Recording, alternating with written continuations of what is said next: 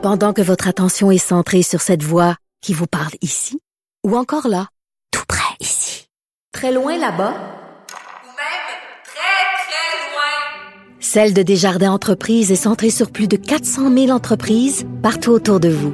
Depuis plus de 120 ans, nos équipes dédiées accompagnent les entrepreneurs d'ici à chaque étape pour qu'ils puissent rester centrés sur ce qui compte, la croissance de leur entreprise. Vous écoutez Avocat à la barre.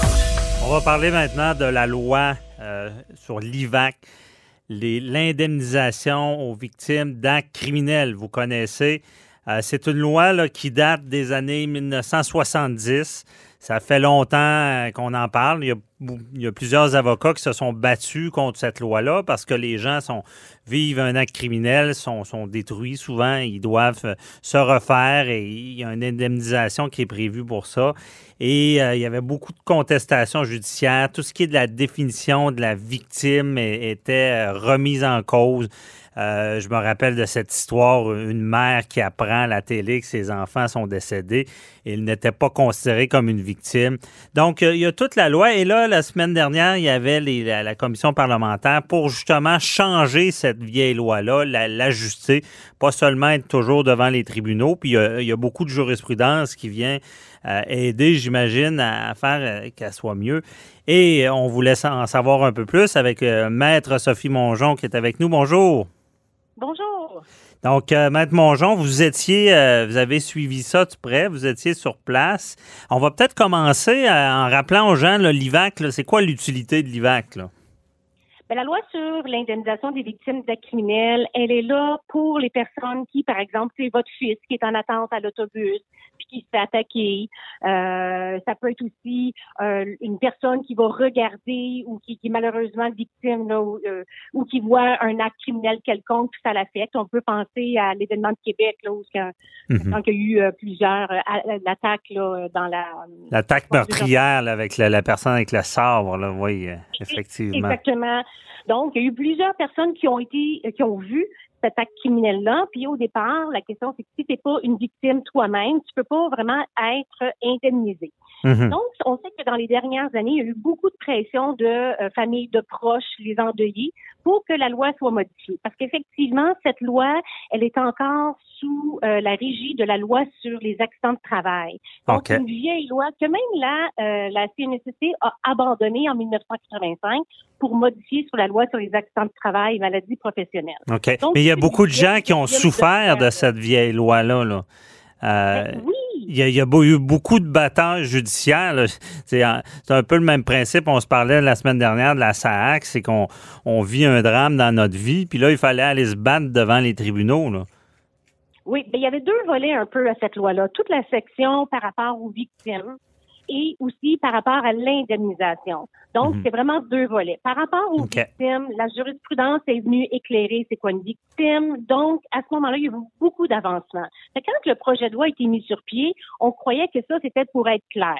Mhm. C'est C'est pas clair? pas nécessairement. Non, c'est pas nécessairement Aïe, aïe, ça. aïe, aïe, aïe. Je pense que ça fait, ça fait limiter les victimes indirectes, que je les appelle, Mhm. jusqu'à temps que euh, le, le lieu de, ne soit pas changé. C'est-à-dire que les gens qui sont présents avant que la police arrive sont couverts par la nouvelle loi, si elle passe, bien sûr. OK. Tandis que la jurisprudence ne fait pas cette délimitation-là.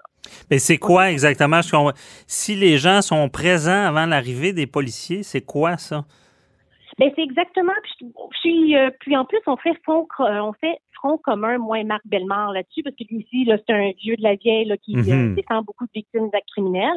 Lui, euh, évidemment, ce qu'il dit, c'est que ça n'a pas de sens non plus que, dans le fond, les victimes soient indemnisées s'ils sont présents jusqu'à temps que la police arrive.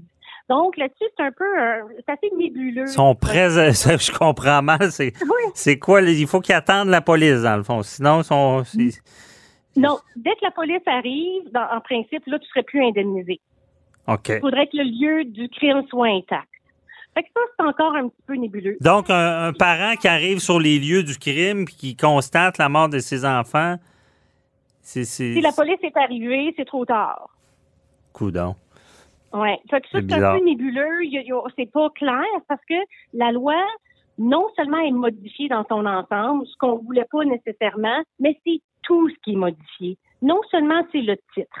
Mhm. OK? Donc, on passe de la loi sur l'indemnisation des victimes d'actes criminels à la loi visant à aider les personnes victimes d'infractions criminelles et à favoriser leur établissement. Fait que, yo, on a pris une loi qui était peut-être pas à jour, mais qui avait juste quelques modifications à faire et on en a fait une réforme complète en rentrant des nouvelles notions juridiques. Mais des nouvelles notions qui, qui, vont apporter encore des zones grises, à ce que je comprends. Parce que euh, ça serait le temps d'expliquer, c'est quoi cette histoire de de, de, il faut être présent sur le lieu du crime pour être une victime?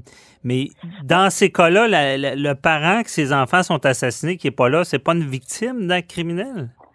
Ils seraient, non, ils sont encore des victimes. C'est juste une, euh, une question temporelle là-dedans qui est pas très, très claire. Puis on a demandé des explications. OK. Fait que j'ai goût de vous dire que j'ai pas le goût de m'aventurer davantage. Ouais. Je pense longtemps que cette question-là n'est pas débattue davantage. Mhm. Mais la section, moi, qui m'intéresse le plus puis que je trouve qui est épouvantable, c'est qu'il y a eu une amélioration. C'est-à-dire quand même qu'on a enlevé tous les délais de prescription pour les personnes qui sont victimes d'abus sexuels quand ils sont jeunes ou bien de violences conjugales.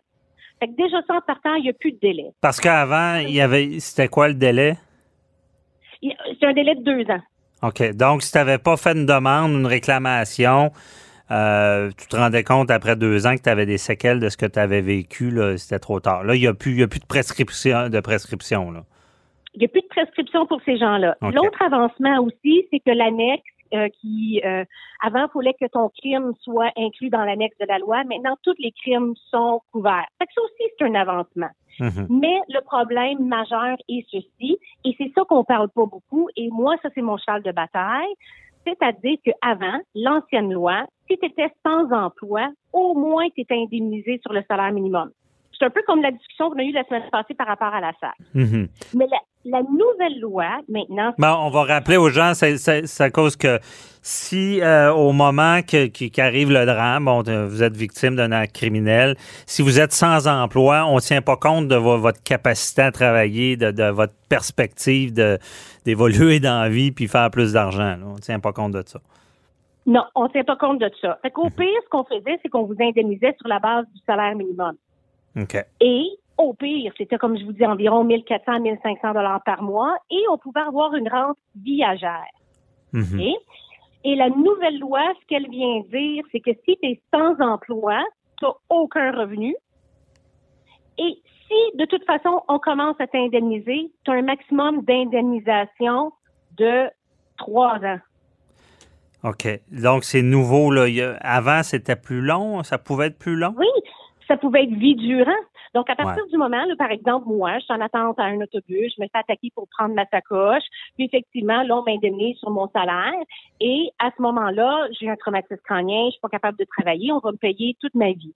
Mhm. La nouvelle loi limiterait les paiements à trois ans maximum. Ça, ça veut dire que c'est un non-sens.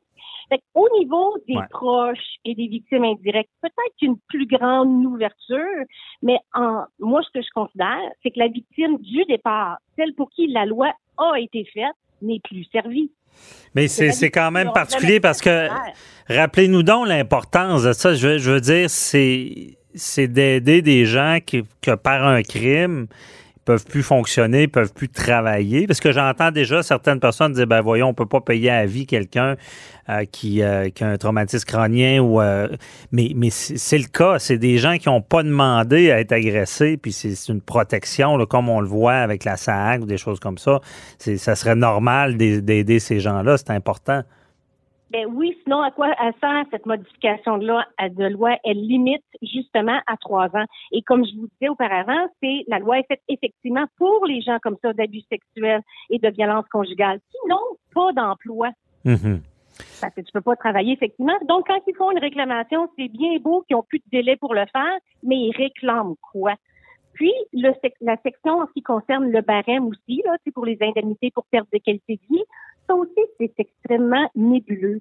Fait que ce qu'on disait, c'est qu'au lieu de venir rentrer des nouvelles notions qui vont paralyser le tribunal administratif du Québec encore pour de nombreuses années sur une interprétation, pourquoi qu'on va pas s'inspirer des lois qui sont présentes actuellement? Par exemple, la loi sur l'assurance automobile, qui va tenir compte de tous les différents statuts de, victimes, là. Ben effectivement, on, on veut pas compliquer les choses.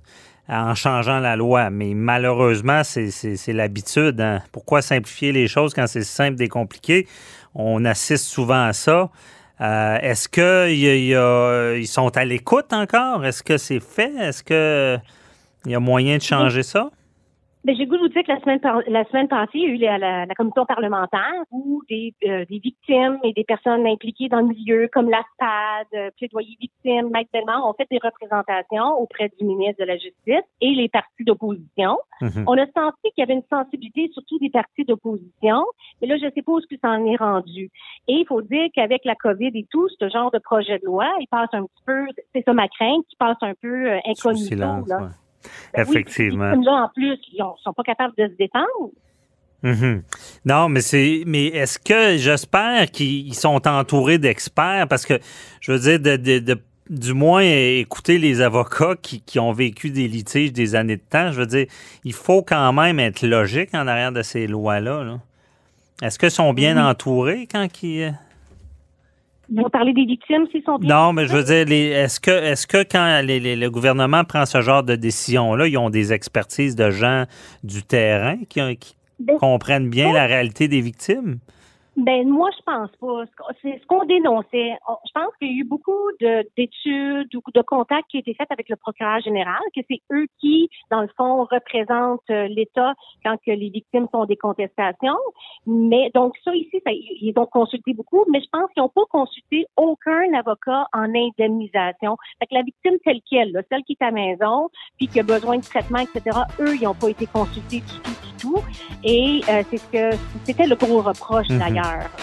Bon, en espérant qu'ils ont, eu euh, des, bons avis, je pense, euh, avec vos représentations et avec ceux de Mme Bellemare, en espérant qu'ils soient à l'écoute. On va suivre ça avec, avec attention. Merci beaucoup, Maître Sophie Mongeon, de nous avoir éclairé dans ce dossier-là et on se reparlera pour un autre dossier.